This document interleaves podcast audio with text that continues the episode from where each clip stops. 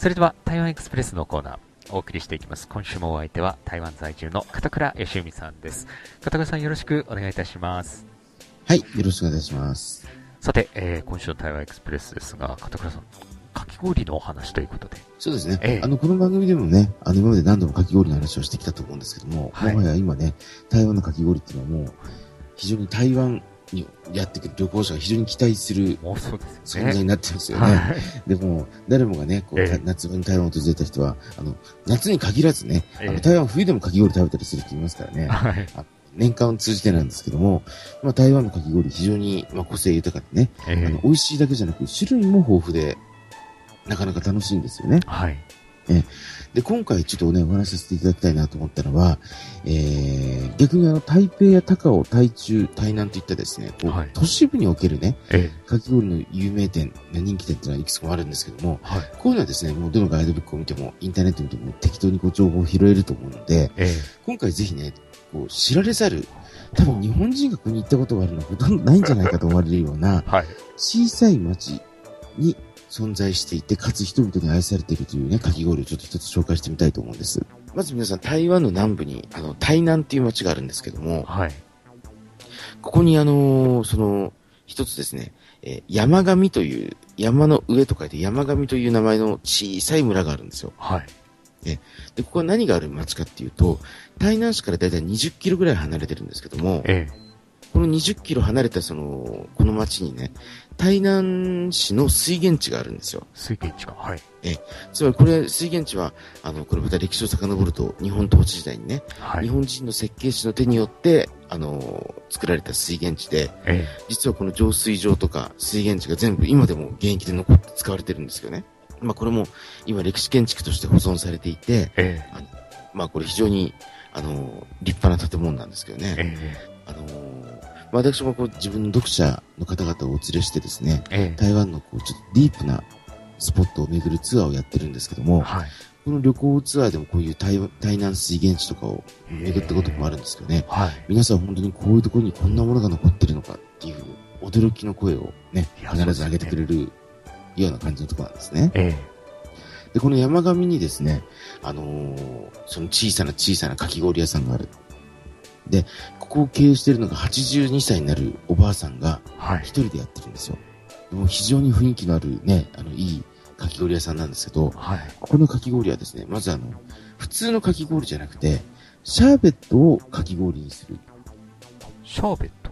ええ、まずシャーベットを作って、氷の、まあ、味付きのシャーベットを作って、その氷の塊をかき氷にするんですよ。それを削っていくわけですね。ええで、これをですね、まあ、台湾ではよく、雪の花と書いて、雪の花の氷って書いてね、そういう名前でこう呼ぶんですけど、はい、普通のかき氷と別のかき氷があるんですよ。ええ、で、この雪花氷って私たち、まあ、日本人呼んでますけど、この雪花氷っていう呼ばれてるこのシャーベットのかき氷なんですけども、はい、あの、普通の台湾のお店で見られるこの雪花氷っていうのはですね、基本的に練乳を使うんですよ。はい。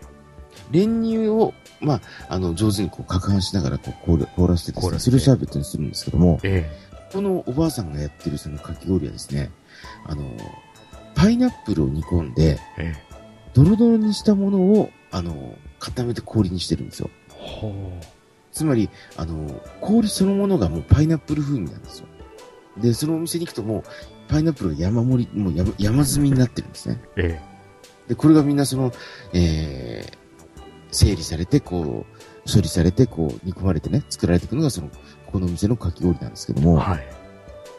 ちょっとね、このかき氷自体もすごい面白いんですけど、食べ方がまた面白いですよね。ええ私、あの、何も知らないで、はじめそのかき氷だけを食べていたんですけど、地元の人々はですね、このかき氷と紅茶を頼むんですよ。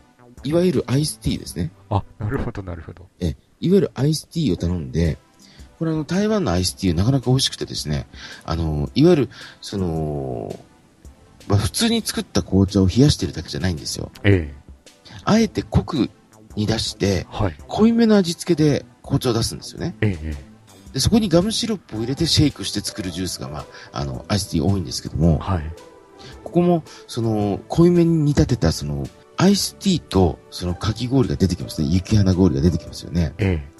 で、スプーンでこうすくった後にですね、はい。このアイスティーに浸して食べるんですよ。だからそのパイナップル風味のシャーベット氷をアイスティーに浸して食べるっていうのがね、こう、なかなか独特な味わいなんですよね。え、パインティーみたいになるんですか？そしたら。そうですね。えで、ただこの場合は、で、この店ね、二つ食べ方があるんですよ。えはい。あの、両方試してごらんなさいって言われて、私両方食べたんですけど、ええ一つ目のやり方は今お話しした、そのパイナップル風味のシャーベット氷をスプーンでし取って、あの、アイスティーに浸して食べるって言いましてね。ええこれが一つ。一つで。あともう一つはですね、はい。なんてことはないですよ。もう一つはね、そのシャーベット氷をアイスティーの中に入れて飲む。あ、もう氷として入れちゃって。はい。へだから、まあ、アイスティーメインの、あの、シャーベット氷なのか、シャーベット氷メインのアイスティーなのかっていう、その違いに過ぎないんですけど、え。え味が全然違うんですよ。え。へえ、違うんですか？全然違うんです、これ。不思議なぐらい違うんですよ。でね、まあ確かにその、まあ、シャーベット氷をそのアイスティーに浸すところ、特にアイスティーが濃いめに出てますから、はい。やはりその、えー、ちょっと紅茶の風味を、この、雪花氷、シャーベット氷に、こう、加えるような感じですよね、風味を加そえるような。うね。えで逆に、あそのシャーベット氷をアイスティーに入れた場合は、アイスティーのその濃さの中で、え。その、はあちょっとこうパイナップル独特のこの酸味と甘さがこう、広がるようなええ。感じがするんですよ。あ、じゃあどっちも主役で晴れるような感じなんですね。だから、本来、あの、物理的にはね、全く同じものを食べてることになるんですけど、えだから両方食べてごらんなさいって言われた時には、あの、2人前食べるってことなんですよね。2人前のかき氷と2人前の、あの、アイスティーを飲むということなんで、結構お腹に溜まるんですえ。けどそうね。ですね。でもその、このね、違いというのがなかなか面白くてですね、えあのーで、このお店の雰囲気もね、独特ですし、あの、なんと言ってもこの82歳のおばあさんの雰囲気がですね、え。え本当にね、いい味出してるんですよ。え。えで、このおばあさん一人でやってますから、あのーたくさんの人で行くとね、本当もうパンクしちゃうぐらいの小さいお店なんですけど、あ。はい。でもやっぱこう地元の人に愛された、愛されているお店なんですよね。ええ。ですからこう、逆に台湾の面白さって、まあいろいろあると思うんですけども、それ今ね、インターネットもいろんな情報が氾濫してますし、ええ。ガイドブックもたくさん出てると思うんですけども、はい。やっぱりね、こういうところに全く出てこない、その、地元の人だけが知っているようなお店っていうのがね、ええ。台湾にはまだまだたくさんあって、はい。で私自身もね、もう台湾暮らしは18年になりますけども、あの本当にこの18年っていうのがね、あの、まあ、あなた18年もじゃ退屈しないのかみたいなことを台湾の人に言われるんですよね。